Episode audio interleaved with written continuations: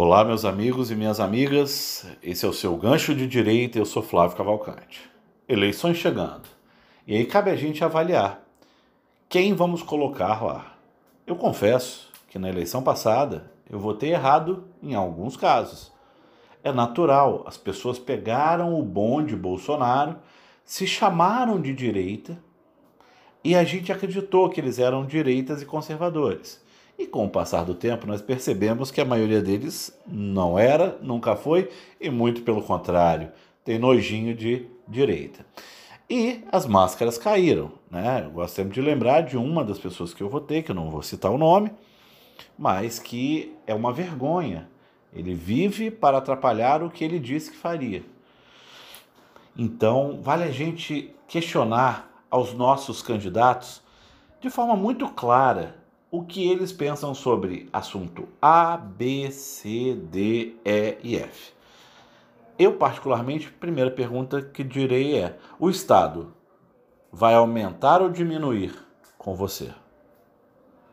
Se a resposta é aumentar ou manter, ele é de esquerda. Se é diminuir um pouco, ele é de centro-esquerda. Se é diminuir muito, ele é de direita.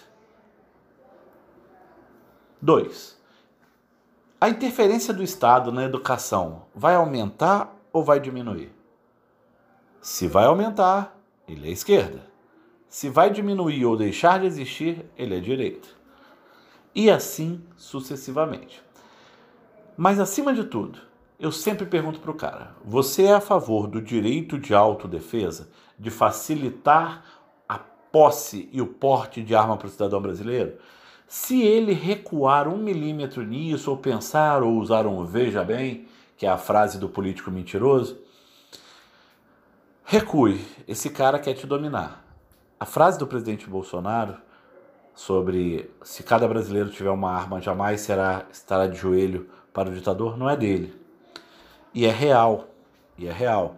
Eu gosto sempre de lembrar que o Samuel Colt disse: Abraham Lincoln tornou todos os homens livres e Samuel Colt tornou todos iguais. Porque o maior empoderamento de uma mulher, né, frente a uma agressão física de um homem, é ela poder estar armada. Eu gosto sempre de lembrar que nunca vi um homem partir para cima de uma mulher que estivesse armada e soubesse atirar. Claro que o respeito é importante, a educação, tudo que envolve a mulher, a criança, o mais frágil, o idoso, é importante, tudo mas dar poder a eles é muito mais importante. Então, ao avaliar o seu candidato à próxima eleição, verifique quem são os aliados dele. Verifique se ele é um político profissional, porque político profissional aperta a mão de todo mundo. Num dia Bolsonaro, no dia seguinte anti-Bolsonaro, no outro dia é anti-anti-anti-Bolsonaro e depois volta a ser Bolsonaro. Então, se pergunte: ele é um político profissional? Mas acima de tudo e de forma indiscutível. Pergunte para ele ou para ela qual é o seu posicionamento sobre a manutenção dos direitos dos cidadãos. Não seja pego de surpresa. A gente tem vivido no Brasil uma coisa horrível nas últimas eleições, principalmente quem tem consciência para votar.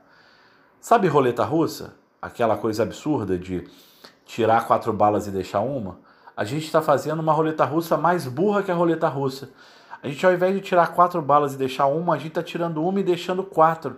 A gente está votando no menos pior para tentar mudar o Brasil. E isso só vai piorar com o passar do tempo, tá, meus amigos? Porque o voto no Brasil continua sendo obrigatório, a urna continua sendo eletrônica, então eles dizem quem vai ganhar? Ou você realmente acredita nisso? E três, a cláusula de barreira vai de novo de, diluir a três, quatro partidos. E a cláusula de barreira não é positiva, a cláusula de barreira é negativa. Mas eu nunca parei para entender, nunca consegui entender por que, que não existem candidaturas independentes no Brasil. Um grande abraço.